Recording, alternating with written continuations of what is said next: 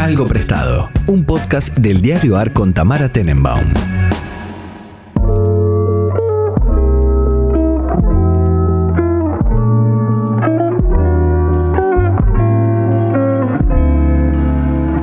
Buenos días, buenas tardes, buenas noches, cuando sea que estén escuchando este podcast. Nosotras estamos en un día cualquiera a las 16.06 en el mismo uso horario con mi amiga personal Malena Rey. ¿Cómo estás, Malena Hola, Rey? también con frío. Sí, esto es un horror. Es un día gris, se ve todo gris por la ventana del estudio. Sí, yo voy a entrenar después de esto y, mm, y habíamos, cuando, cuando empezó el día, había como un sol y habíamos Sí, dicho, bueno, sí. vamos al parque y, y hace un rato cambiamos de planes y fue, no, no, no, indoors porque esto no, no Yo resiste. estoy con algo que uso los días de frío, que no me importa que me quede lindo, que son las polainas. Ah, vos sos como ese team. Eh, o sea, no, no tan públicamente en general, No, no, es más claro. puertas adentro, pero me parece un gran, una gran prenda para abrigar los tobillos. Siento que si tenés abrigada esa parte del cuerpo. Claro, yo siempre tengo desabrigados los tobillos porque mm, los homosexuales y, y- y las Wanda Nara de este mundo eh, somos así.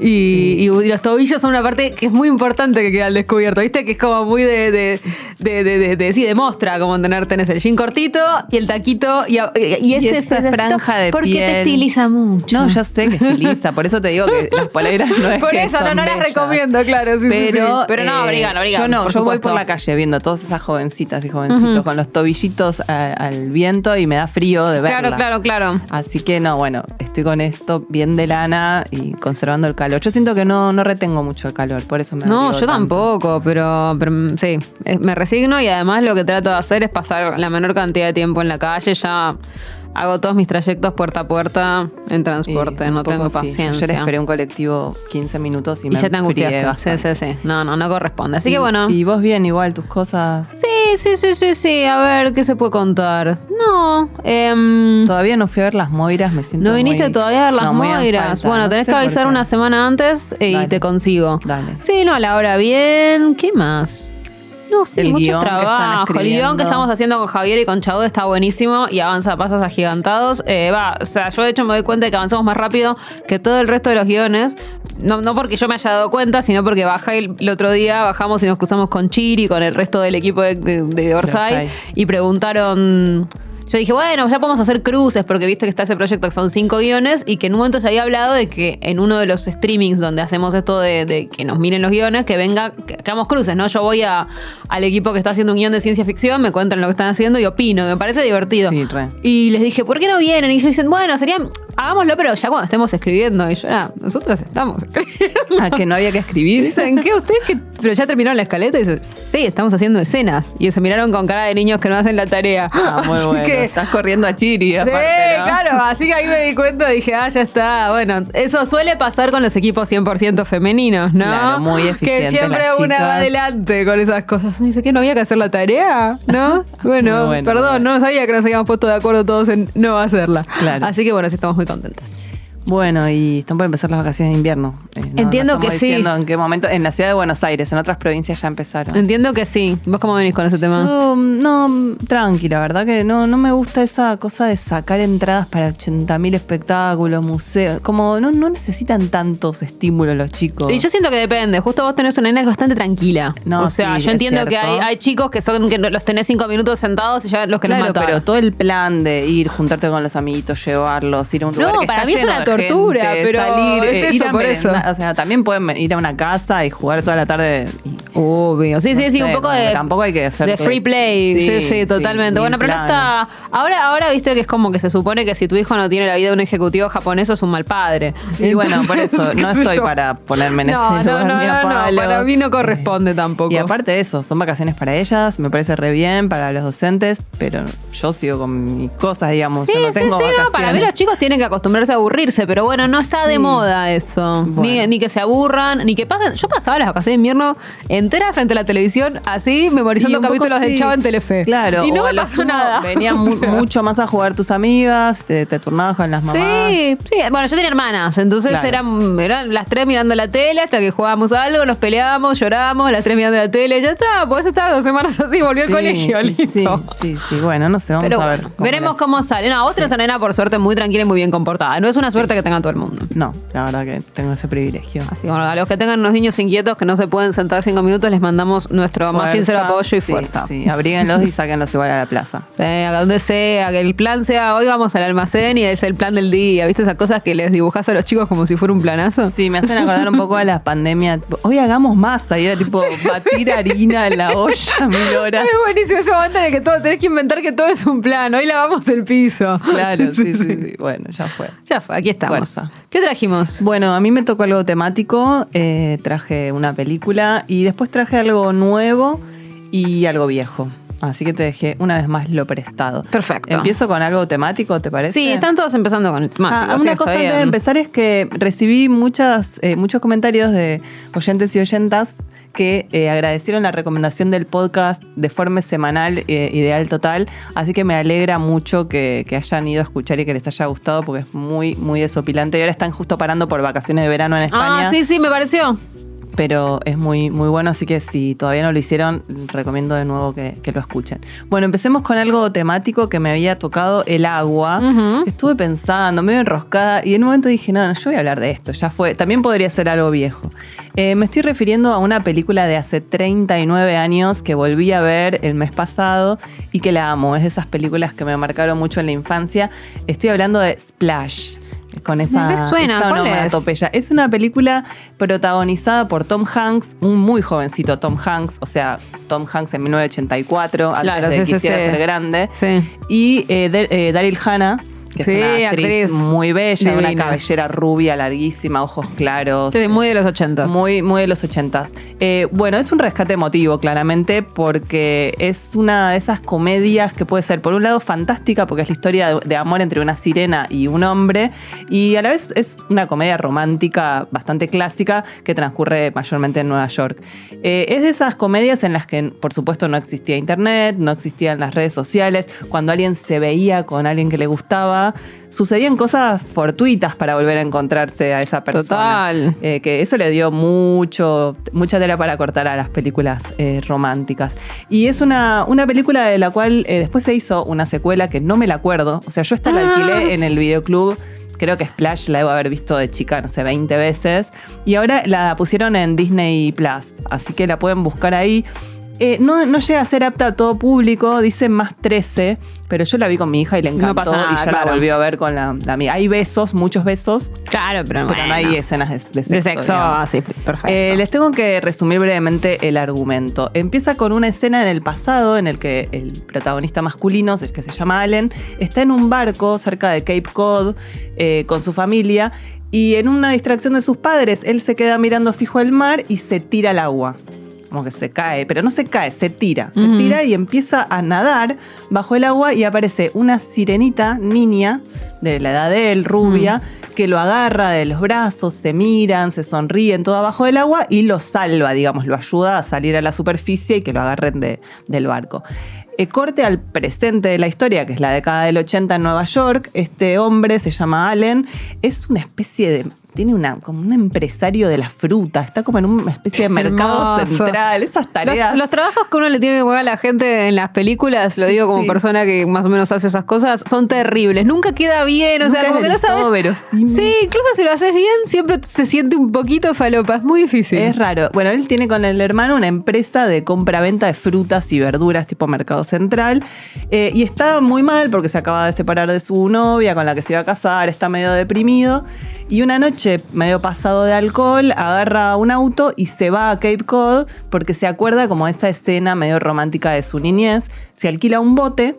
Todo esto pasa en los primeros 15 minutos de película. Claro. Y en el bote, o casualidad, se vuelve a caer al agua y se vuelve a encontrar con esta sirena en las profundidades. Muy bueno. Con el detalle narrativo. Había muchas películas de sirena en esa época, ¿no? En el fondo estuvo de un la tiempo. sirenita es un poco posterior, me parece. La de sirenita, 90. eh, estoy casi segura que no, porque estoy casi segura que es del año en que yo nací, el 89. Ah, bueno, Pero sí, casi los después. 90. Y después estaba también esa que está Cristina Ricci, ¿no? Mi madre es una sirena. Ah, pero también esa es más 90. Sí, claro, 90. es más como Esto esa es onda. 84, ¿eh? Claro, esto es pleno- No, y digo que aguanta muy bien el paso del tiempo porque el efecto especial de la cola de la sirena y de ellos dos abajo del agua está No se ve tan mal, claro. Se ve perfecto, la verdad me, me parece súper Claro, sí, tu niña, tu niña ni lo Sí, saltó. Sí, sí, no, para nada. Eh, cuestión que cuando él está bajo el agua con ella, ya de adulto, se le cae la billetera ella la rescata, entonces pasa a tener sus datos.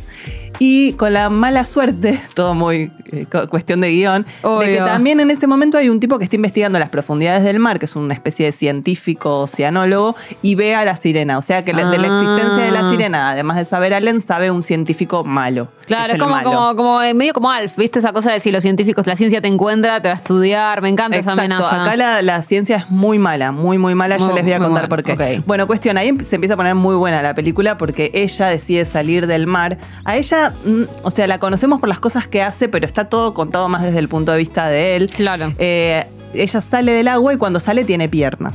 O sea, es una sirena, como la sirenita de Sí. Disney, que afuera del agua tiene piernas de mujer y adentro es sirena. ¿Y por qué? ¿Con qué? No hay No hay explicación. explicación. No hay explicación. Es Perfecto, así. listo, es así. No pidas explicaciones. Claro, nunca, nunca se explica. No, nunca se explica. Y ella sale en bolas del agua y con la, la billetera con los datos de este Allen y se va a la. Estatua de la Libertad desnuda. Y hay toda una escena Ah, que cae una mujer desnuda de la Estatua de la Libertad y sale en la prensa porque a toda la gente le parece mal. Y la llevan a una comisaría, lo llaman a él y él dice, perdón, ¿quién es esta mina? Sí, ahí voy. Y se la lleva a vivir a su casa. Y ella al principio no habla, no habla nada. Mm. Es una, nada, una princesa de las profundidades de- del mar, digamos. Sí, en el mar no se habla. Eh, claro. No se habla eh, y, y ahí pasa a ser una película muy divertida por cómo, eh, por, por el extrañamiento de ella, digamos. Mm. Ahí pasa a ser una película sobre cómo miran las cosas por primera vez, cómo Claro. miran a nuestra sociedad la gente que nunca la vio, digamos. Entonces, no sé, ella no sabe qué es el ascensor, eh, un día él la deja mirando tele y ella llega y ella está re llorando porque se cre- creyó que toda la telenovela que estaba viendo era real. Claro. Eh, se pone a hacer gimnasia mirando la tele. O sea, hace todas cosas muy torpes eh, de no entender el código de urbano ni el código social, cultural de, de esta Nueva York. Eh, y bueno, pasan eso, pasan cosas entre ellos que no les voy a detallar, pero es muy romántico. Y. Bueno, y hay, escenas, eso, hay escenas realmente muy divertidas porque, por ejemplo, ella en un momento empieza a hablar y ella no tiene nombre. Entonces, Claro. ¿qué nombre le ponemos? Y miran el nombre de una calle que se llama Madison y ella dice, yo me quiero llamar Madison y se llama Madison, pero se podría Muy haber llamado. Octava Avenida. ¿entendés? Claro, tal cual. se llama Madison. Eh, bueno, y, y todo el contrapunto de esta historia de amor entre ellos es que ella le dice que tiene un tiempo limitado en la Tierra, o sea, Ah. tiene un tiempo limitado, no le dice por qué. Y es una de esas comedias en las que nosotras tenemos más información que el protagonista. Claro. O sea, nosotras sabemos más como espectadoras de lo que va a suceder y estamos esperando que a él se le revele Ay, lo claro. que sucede, ¿no? Bueno, y, y avanza mucho la, la trama de este científico malo que, que quiere mojarla para que se vea que Claro. es una sirena. O sea, si ella, ella hay una escena que yo me la acordaba de, de la infancia muy fuerte, que es ella bañándose. Se, convierte Claro, en sirena en la ducha. en- en la bañadera y él le golpea la puerta porque quiere entrar y ella agarra el secador de pelo y se empieza a pasar el secador por las Ay, escamas. Me parece brillante Es esa síntesis de, de- como esa difícil convivencia con alguien que viene, que es anfibia, ¿no? Un Total. anfibio. Eh, bueno, y empieza ahí la línea más sobre la, in- la intolerancia a lo diferente, que es algo que en los 80 no aparecía tal vez tanto en las comedias. Nosotras ahora sí estamos Sí, en sí, sí. las películas viendo cuánta apertura hay. eh, Sí, sí, y, y está más, más claro que todo lo, lo sobrenatural en general viene a hablar de esas cosas, de la dificultad de los cambios, de no sé qué, ¿no? Como está más Sí. dicho. Sí, pero acá, digamos, al personaje al que se discrimina, entre comillas, eh, la ciencia incluso la discrimina, es una rubia de ojos Claro. claros, hegemónica, ¿no? Obvio. Como que esa, eh, pero como es una sirena, eh, bueno, en un momento la, la encierran efectivamente para hacerle una serie de estudios, la meten en una piscina artificial para estudiarla como fenómeno y la persigue, no solo la ciencia, sino que finalmente la persigue la policía y las agencias de inteligencia, o sea, Claro. se pone como si fuera una, una sí, sí, sí. enemiga pública, cuando en verdad solamente es una persona diferente. Claro. Entonces está todo ese trasfondo muy a lo Hollywood. Se las recomiendo mucho, se llama Splash y está dirigida por Ron, eh, Ron Howard. Yo la verdad en esa época no veía a quién dirigía No, las películas, claro. pero estuve fijándome un poco y Ron Howard es el que hizo Willow, que es otro clásico de los 80, eh, Cocoon, otro gran clásico, Total. Apolo 13. Claro, yo me lo acuerdo de ahí, de Apolo 13, perfecto. Apolo 13, Una mente brillante, que creo que se el Oscar. Sí, sí, sí, y el. Grinch, o sea, alguien que sabe Claro. mucho de los tiempos de Hollywood, pero esta es una de sus primeras incursiones. Mirá qué lindo. Eh, yo les recomiendo mucho Splash, así con esa ¿Y dónde dijiste que se podía ver? En Disney eh, Plus. en Disney Plus. Está protagonizada por un hermoso Tom Hanks jovencísimo y por una Daryl Hannah antes de ser la malvada de Kill Bill. Claro. Claro. Y antes de ser la esposa de Neil Young, porque hoy ella es la, es la mujer de, de Neil Young. Mira vos, no me acordaba de ese uno detalle. de mis músicos favoritos. Vos tenés a tu Johnny Mitchell, yo tengo Vos tenés a hija. Neil Young. Me parece muy bien. De hecho, yo, yo escuchaba bastante Neil Young. Ahora, como no, está en Spotify, yo a Johnny Mitchell la escucho en YouTube, pero. Te paso, Neil los Young discos tendría que igual hacer lo tengo mismo. bajados un montón de ah, Neil. Pásame eso, porque paso. eso necesito, sí, Sí, sí. tal cual. Bueno, esto fue lo temático. Bien.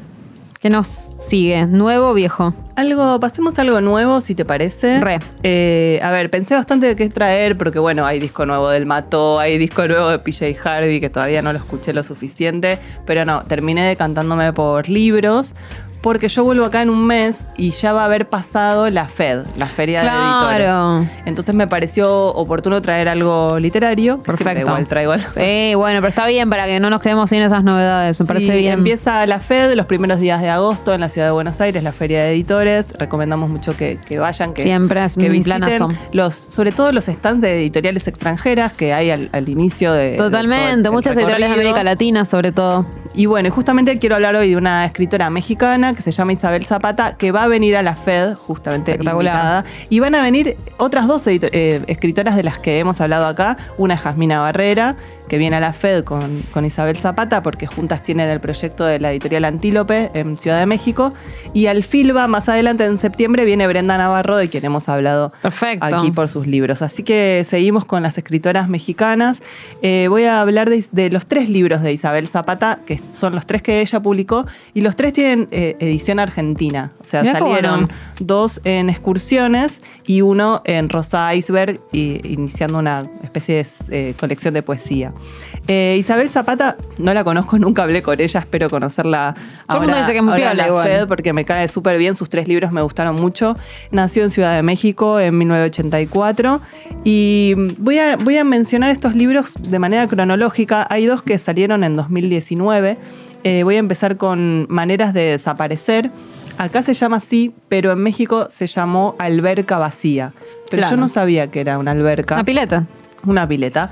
Pero sí, no, no se Pero usa. Acá si no vos se usa. Le pones alberca vacía. No, no, no, lo- no podrías ponerlo en un libro en Argentina. Tal no vez le tiene tendrían que sentido. haber puesto pileta vacía. tal- Podía por- por ahí. ser, pero también eso genera la rareza de que después no lo cambias adentro del libro o sí. Sí, no, hay, un- hay un texto en el que hay albercas. y Por lo eso, digo, a mí último- me gusta dejar las cosas como están y última tal cual. Para mí la decisión de dejarlo como está y cambiar el título es perfecta. Sí, hicieron eso. Tiene un prólogo de Zambra, eh, que justamente es la pareja de Jasmina, o sea, son conocidos ahí en, México. Y es un libro que podemos decir que está dentro del género del ensayo autobiográfico. Es una escritura muy, muy bella, muy delicada, una prosa muy elegante. Eh, y es un tipo de libro que, si bien se apoya en cuestiones puntuales de su experiencia, va dejando entrar las voces de otros autores y otras autoras que tal vez indagaron sobre lo mismo. Es algo que se está, está pasando bastante, me parece, en cierta, cierta eh, literatura autobiográfica, que por ahí se elige algún tema y se recoge una serie de escritos sobre ese tema y se los hace parte integral de esta, de esta narración. Zambra en el prólogo la asocia con algunas escritoras que me parece que, van muy en esa línea. Una es, es Szymborska, otra es Natalia Ginsburg, claramente. Algo de Eve Ward y de Kamenstein puede haber también. Y, y ella dice en el prólogo de este libro algo que me gusta mucho, que dice que, que la línea tenue que atraviesa los ensayitos de este libro es el deseo de entender cómo nos transforman las cosas que desaparecen a dónde van esas cosas que desaparecen, qué figuras toman, cómo podemos conservar lo que se nos escapa de las manos. Eh, me parece muy bello esa, premisa y una de esas cosas es, por ejemplo, eh, el duelo de la muerte de la madre. Aparece bastante al principio del libro, todo lo que le pasó cuando tuvo que desarmar la biblioteca, entonces aprovecha y habla de, no sé, el, texto de Walter Benjamin que se llama Desembalando mi biblioteca, o de otro texto de Perec, eh, o de Fran Lebovich y cuenta cómo ordena sus libros. Y, y a la vez ella cuenta que encuentra en la biblioteca de la madre y en la casa 30 cuadernos de los diarios de su madre, cómo hacer con eso. Eh, y tiene distintos ensayos muy, muy breves, bastante conmovedores, varios de ellos. Uno sobre la fotografía, otro sobre vivir con perros, otro muy lindo sobre, sobre la traducción. Eh, la verdad que me pareció un, gran hallazgo cuando lo leí, me, me lo mandaron, lo leí sin saber muy bien qué me iba a encontrar y me puse a subrayarlo enseguida, como que me, me llegó. Hay algo de esto que siento que dialoga con una sensibilidad parecida a, a la nuestra que, que me llegó a conmover un montón y que me parece muy, muy valioso y muy recomendable. Eh, y a la vez creo que va bien con el resto de su producción, como que están bastante relacionados entre sí eh, los tonos de estos tres libros. Eh, pasemos al segundo, que se llama Una ballena es un país. Un lindo título. Ah, sí, divina. este es un libro, de, podríamos decir que es, más del palo de la poesía, pero es un libro que reniega bastante de la visión antropocéntrica del mundo se, propone, digamos, darle lugar a ciertos misterios, a ciertas voces de, los animales con una perspectiva bastante poética. Es, podemos decir, un elogio de, la naturaleza. Y ella dice algo en el prólogo que está bien, que es que tiende puentes de empatía a través de la literatura.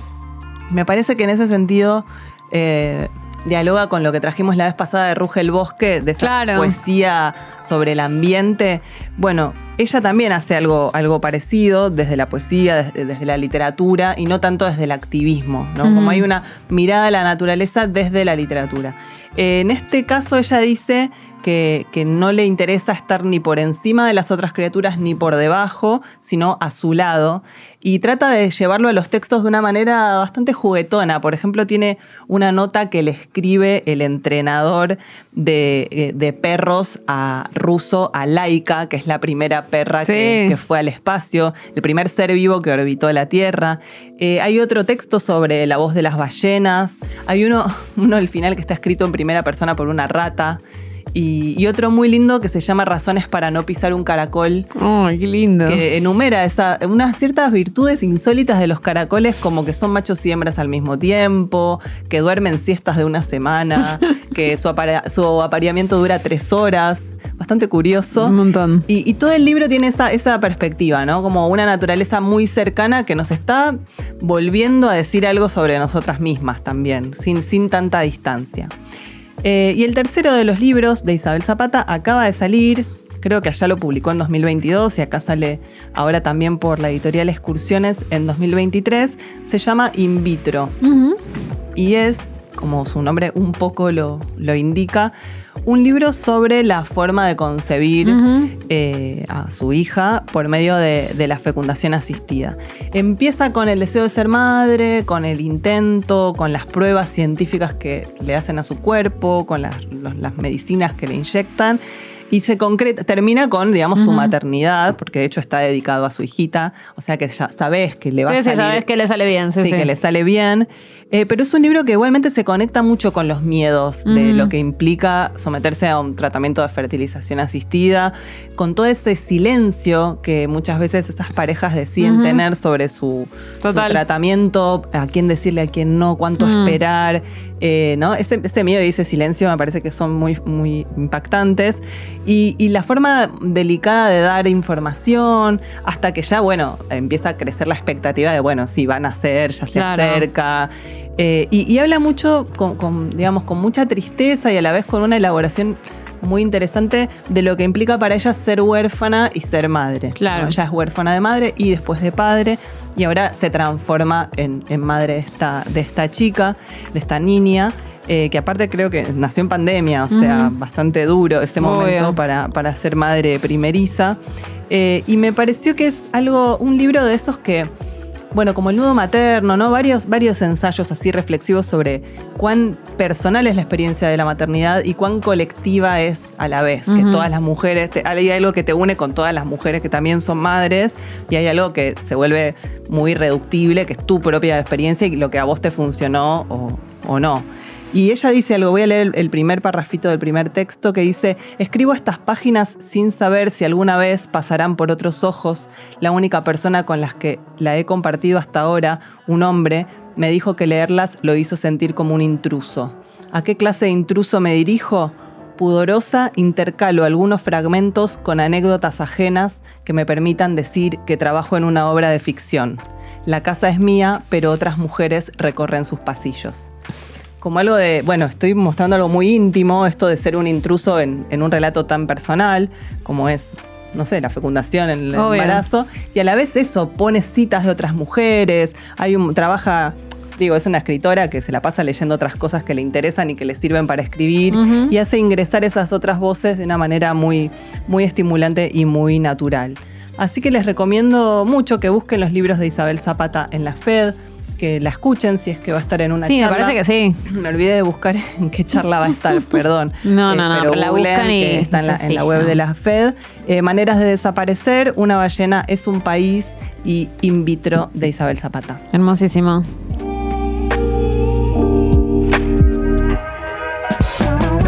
Ya podés sumarte a los podcasts del Diario AR para informarte y entretenerte en todas las plataformas como lo hacemos en nuestra web. Somos un diario nuevo y queremos lo mejor para vos. Nos podés leer en eldiarioar.com o seguirnos en Twitter en arroba eldiarioar.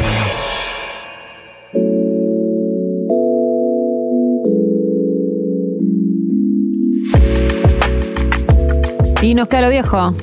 Nos queda lo viejo. Traje un libro A verlo. que se llama Memorias de una beatnik de Diane Di Prima. No la conozco. Diane Di Prima era una poeta que nació en Nueva York en 1934 y que o murió... sea, contemporánea de Franco Jara, toda esa gente. De Franco Jara, de Rapound, de Kerouac, de Allen Ginsberg. Perfecto. Y que murió en 2020. Tengo que decir que es de los libros más hot que leí. Mirá, o sea, me Hace interesa. rato que no leía algo tan, tan... Tan eh, kenchi, tan bien. caliente, totalmente. Y mirá que leí el de Mackenzie Ward. Sí, leí, sí, vos leí las cosas novelas eh, eróticas de George Bataille, a mí me encantan, Historia del Ojo. Eh, pero este está desde la página 2, ya está. Ido. eh, sí, sí, mucho sexo. Y sexo con hombres, sexo con mujeres, sexo Con lo grupal, que sea que haya. eh, muy, muy libre. Bueno, les cuento un poco del contexto porque tampoco vamos a ponernos acá a hablar de tantos detalles. Ella, digamos, es una, una poeta y escritora que siempre se fue juntando con, con muchos otros poetas y muchos otros agitadores culturales. Y dice Memorias de una beatnik porque si bien ella lo escribe en el 69 y lo publica, cuenta un poco las experiencias de fines de la década del 50, cuando ella era una jovencita de 19, 20 años, que empieza a vivir en distintas casas con otros estudiantes, esas casas compartidas. eh, empieza a agitarse todo este movimiento beat y se vuelve una figura bastante importante. De hecho, tuvo una publicación con, con Amiri Baraka, con Leroy Jones, que después se cambió el nombre. Y, y ella después, mm, bastante más grande, se va a vivir a California. Vuelve a Nueva York, sigue viviendo en Nueva York y después vuelve a California. O sea que es un nexo en su vida entre la costa este y la costa oeste. Eh, tuvo cinco hijos de distintas parejas. Y acá me gustó algo que dice Chris Kraus, la escritora Chris Kraus de ella eh, en, el- en la contratapa, que dice que está escrita como una novela pulp pornográfica para pagar las facturas. O sea, no es que ella quería contar todo esto, también lo quería contar, pero le venía bien publicar algo así, Claro. porque de algo tenían que vivir. Siendo Total. poeta muchas veces eh, no podés vivir, se ve que en Estados no. Unidos tampoco. Es una novela bastante atrevida en la manera de hablar de- del sexo, con, con mucha eh, eh, naturalidad, pero con bastante salvajismo. Mm. Eh, y está lleno de anécdotas muy interesantes, porque ella yo siento que no te explica tanto, no es que te quiere explicar cómo era la dinámica de la contracultura de la época, no, solamente te lo muestra. Y entonces en esas escenas vas entendiendo un poco que estaba perfectamente bien eh, ser así independiente, ser así de salvaje, ser así de suelta. Y hay algunos detalles muy buenos. Bueno, empieza con varias escenas de sexo con distintos hombres, con una mujer, con una amiga, con el padre de la amiga, ¿viste? Se van, se sumando. Eh, y después ella pasa un momento en el que empieza a vender su cuerpo para fotografía pornográfica. Entonces es bastante interesante. La, necesitaba que le pagaran la hora mejor que Claro, ir a trabajar de moza. Eh, y en un momento gana 100 dólares. Me pareció increíble la anécdota. Ella estaba así buscando plata y una chica le dice, tengo un trabajo para vos. No hace falta que hagas nada, pero te vas a tener que desnudar. ¿Estás de acuerdo? Sí, dale. Bueno, 100 dólares. Tenés que ir a la casa de este tipo, que es un hombre de un empresario que se quiere divorciar y no estaba permitido en esa época el divorcio legal si no se lo acusaba el tipo de adulterio. Muy Entonces bueno. la llaman para que se meta en bolas en la casa del tipo Claro. y montan, el tipo le dice, bueno, mira, vos sacate la ropa, eh, tirala medio así, eh, Hermoso, va a llegar mi mujer, va a llegar mi mujer que sabe de todo esto con sus amigos a, encontrarnos y sacar fotos diciendo, oh, entonces hacen como toda la mímica de... Es muy bueno, es Oh, hay una mujer desnuda en mi cama. Oh, oh, en- entra. Uy, justo sacaron la foto. Como que lo que necesitaban era la foto Es excelente. de- sacada por la mujer y sus amigos para mostrarle a los abogados y ella es ahí como la que se, se va con los 100 dólares de arriba porque solo actuó, digamos. Bueno, tiene ese tipo de, de detalles muy, muy descontracturados. Eh, bueno, es- también está lleno de, de, digamos, de amistades, de drogas, de jazz, pero es un- para mí una novela de esas eh, de crecimiento, de Mm. educación sentimental, en este caso eh, sexual, digamos. Bien. Eh, y hay algo que me parece interesante, es una novela publicada en España por el sello Las Afueras, de la cual se hizo una impresión local, o sea que se consigue a precio argentino en librerías argentinas, y hicieron algo que me parece muy valorable, que es algo que muchas veces criticamos cuando no lo hacen acá, que es que revisaron la traducción y la adaptaron Perfecto. al argentino. Sí, sí, entonces eh, no hay pollas, no hay Claro, conios, bien, es un montón. nadie se corre. Perfecto. Pero sí hay voceo, hay conchas, Mirá, hay merca. Qué lindo. Hablan de, no sé qué, te tengo un laburito. Está buenísimo. Y es muy impactante porque al principio yo decía, ay, eh, Qué raro, claro. que estoy entrando muy, muy rápido a esto. Y entraba en parte por obvio. eso, por la selección léxica de todas estas palabras. Sí, sí, totalmente. Que muchas veces no nos, viste, cuando, sobre todo cuando lees escenas de sexo y están No, hablando de y- la y polla, y yo me imagino un pollo. no- tampoco es un laburo tan grave, porque son, son- viste que son pocas las palabras que uno necesita para, para que te cambie. O sea, eso.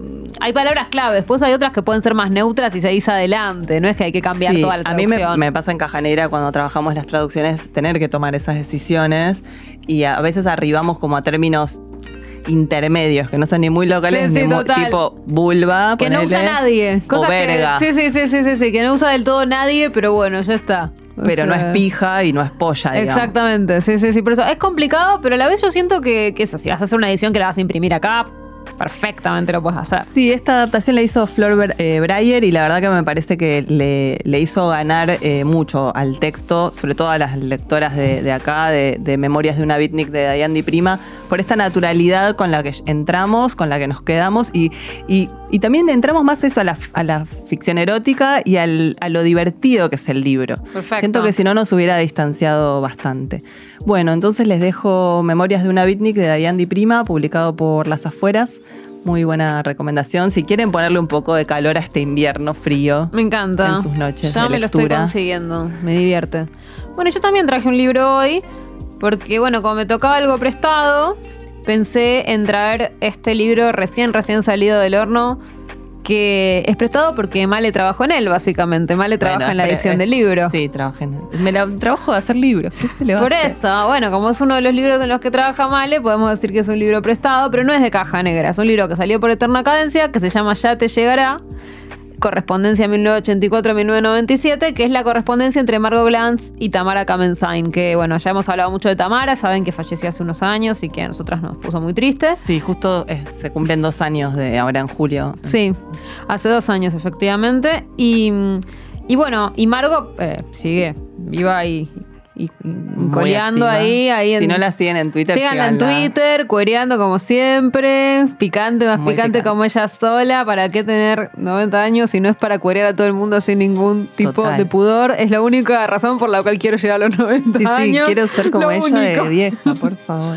Sí, no, y aparte está en todo. El otro día, yo hace una- un par de semanas en una columna reseñé un libro de ella y me escribió en el día, me dijo, leí tu columna, no sé qué. Yo digo, ¿cómo está en todo? Sí, está sí. siempre en No, todo. sabe todo, sabe o todo. sea, Hermosa. es increíble. Margot Glantz, si no la conocen, es una escritora mexicana, tiene un montón de libros editados en Argentina, eh, de ensayos, de. Bueno, sobre todo ensayos. Yo, yo lo que más he leído de ella son ensayos, pero, pero tiene, tiene otro- otras cosas. Eh, Sí, ahí tiene novelas o- o también, cuentos también. Cuentos también. Está, bueno, un libro, uno de los más conocidos ella es Las genealogías, que yo la edición que tengo es de Bajo la Luna, pero Bajo no sé si, Luna. si esa es la que sigue circulando, Eh, ni idea. esa, y no sé si no está en Beatriz Viterbo también las Sí, genealogías. sabes que puede ser también. Que ese es un libro como muy, muy, muy lindo donde, bueno, eh, ella habla de, de- de la genealogía de su familia y habla de algo que yo, por ejemplo, nu- nunca entendí bien, que es los judíos en México.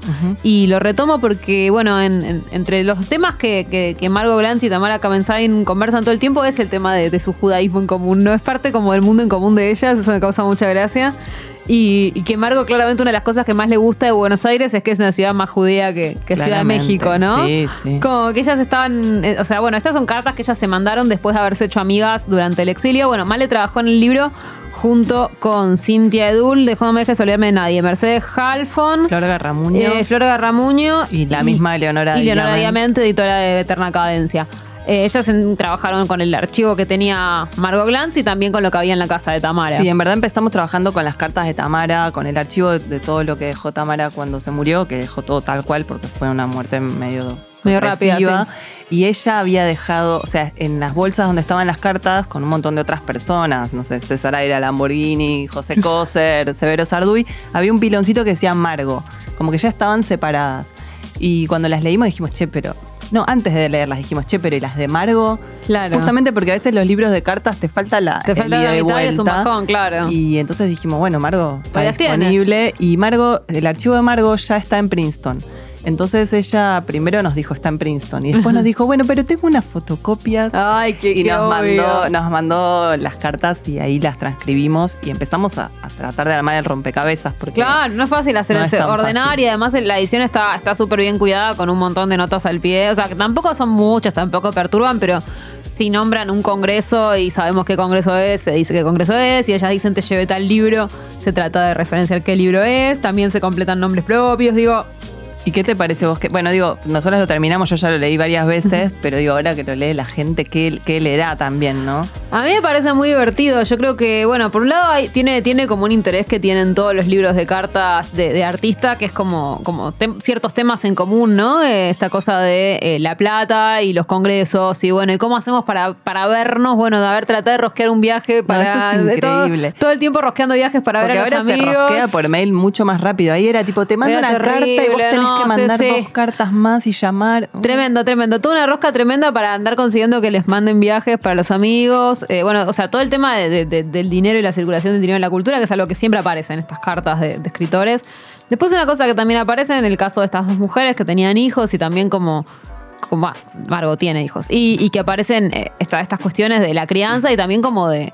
De bueno, de la crianza en la vida que ellas llevaban, ¿no? Como Tamara cuánta, me acuerdo esa frase cuando dice, no, y otra vez sector de viaje y yo casi muchacho y con los niños. Sí, o sea, sí, ¿no? Como esa cosa de yo acá sin, sin la empleada como siempre, básicamente, ¿no? Esas, o sea, que aparece como también todo ese tema de la maternidad desde un lugar completamente desidealizado. O sea, yo no recuerdo ningún pasaje en el cual miro a mis niños crecer y me No, emocionan. cero. Nada, cero. Cero. También son las dos muy quejosas, entonces es bastante divertido eso. O sea, en ningún momento no, no parecen odiar a sus hijos ni lo más mínimo, ¿eh? No, Pero no. sí aparece una cosa de, de, bueno, de la dificultad de criar en las vidas que llevaban ellas, que, que muchas veces eran, bueno, en el caso de Margo muy itinerante, y en el caso de Tamara, bueno, sí, también con, con un marido que viajaba muchísimo. Sí, eso es, es loco que Margo en- durante el periodo de estas cartas que terminan cuando llega el mail, Sí. porque ellas después se escribieron por mail y después por WhatsApp, digamos, fueron Claro. amigas hasta el final. El último Sí. libro de Tamara está dedicado a Margo. Este es un momento bien epistolar que Margo iba cambiando de ciudad, Sí, le manda postales de en Nueva York, en Siena, en Londres y Tamara está siempre en Buenos Aires. Sí. Eh, Bueno, y- también los hijos de Tamara eran chiquitos y Eran los hijos de. Margo eran más grandes ya para Sí, esa época. y ellos aparte habían estado en el exilio, entonces cuando llegan a Argentina también es como que hacen un poco de base. Eh, Héctor viaja un poco, ella viaja, Tamara Sí. viaja a México y vuelve, y también le reciben a Margo acá. Entonces hay una carta muy linda de Margo cuando regresa a México diciendo qué bueno que estuvo estar ahí con ustedes tanto tiempo. Claro, porque una cosa que no sé si dijimos es que ellas se conocen cuando Tamara y, y Héctor Libertela se, se exilian. Entonces, cuando se conocen, viven todas en la misma ciudad, desarrollan una amistad de vivir en la misma ciudad y después se pasan la vida un poco encontrándose en. Claro, en la, la primera ciudades. carta es de Tamara cuando llegan y les dice, bueno, ya estamos acá, rodeados de bobes y seides y reconectando con, con México. Eso es muy, para mí es muy conmovedor.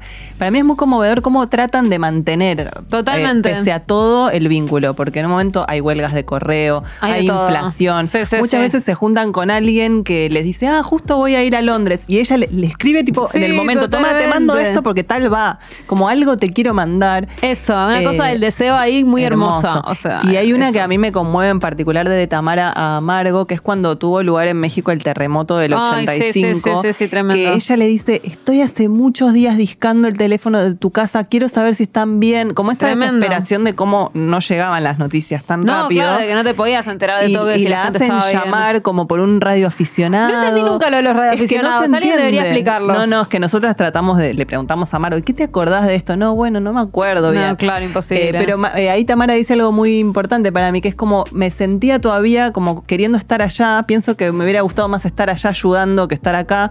Y me pasó que los extraño y quiero saber de ustedes que hasta siento olor a tortillas en sí, mi casa. es muy lindo. ¿no? Como que esa cosa de extrañar algo y a alguien y estar preocupado por alguien que está lejos y sentirlo en tu cotidianidad, que se te mete el olor de México en tu, en tu nariz. No, tremendo. Y, y también como me pareció algo muy, muy la sensación de la diferencia entre ser una escritora mexicana y ser una escritora argentina, ¿no? Como que también hay algo de sí.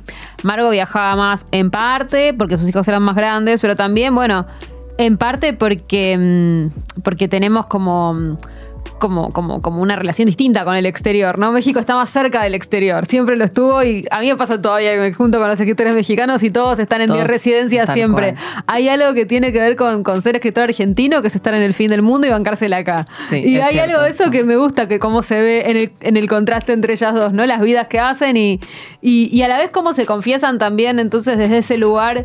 Sus envidias, sus cositas, ¿no? Como cuando Tamara gana la beca Guggenheim y Margo dice, yo no me la gané. La verdad que me pone bien que te la hayas ganado vos, me pone mal no haberla ganado yo, ¿no? Como, y a la vez la otra está todo el día dejando. Yo pensaba, yo si soy Tamara, le digo, pero vos qué te pasa, ¿de dónde estás escribiendo? ¿En París? ¿En Tel Aviv? ¿Dónde estás? Claro. Como que hay algo ahí que Bueno, es muy eh, hermoso. Margo igualmente hizo carrera como funcionaria. O sea, cuando ella se va a vivir a Londres, se va como agregada cultural del gobierno mexicano. Como que son cargos políticos en algún punto o de gestión cultural de la política eh, los de Margo. No es que viaja por sus libros. Después sí consigue que las genealogías, por ejemplo, sea publicada en inglés. Eh, pero a mí me encanta eso de la rosca de si me hubieras mandado este antes, lo hacía, sí, ma- sí, lo hacía entrar en este premio y, y- y en un momento Margo colabora con la revista Babel y manda un, un texto y Tamara le dice, te tuvimos que borrar una cosa, como que se editan. Eh, bueno, es un libro sobre la amistad entre, entre mujeres, entre dos mujeres que son escritoras también. Eh, así que espero que... Sí, y es muy rápido de leer, se lee en una Sí. noche, en una tarde, en lo que tengan, y, y es lindo, es divertido, tiene chismes, tiene, tiene cosas para después googlear, así que es un libro precioso para comprar, regalar y seguir leyendo y conociendo a estas mujeres maravillosas. Bueno, ¿qué trajiste para dejarle a Pablo? Estuve, Elena? sí, Pablo, sigue Pablo. Eh, Pablo el Fuego. El fuego. El Fuego. The Fire. Podrías bien. haber traído memorias de una, de una beatnik. Memorias de una muy, muy beatnik, prendido a tal fuego. cual. O sea, fuego entendido desde. De la manera que te guste, literal, Sí. figurada, la manera que te guste, Pablo Pliluca, el fuego. Bueno, nos vemos entonces en una semana con Pablo Pliluca y más o menos en un mes con María. Rey. Besitos. Chau.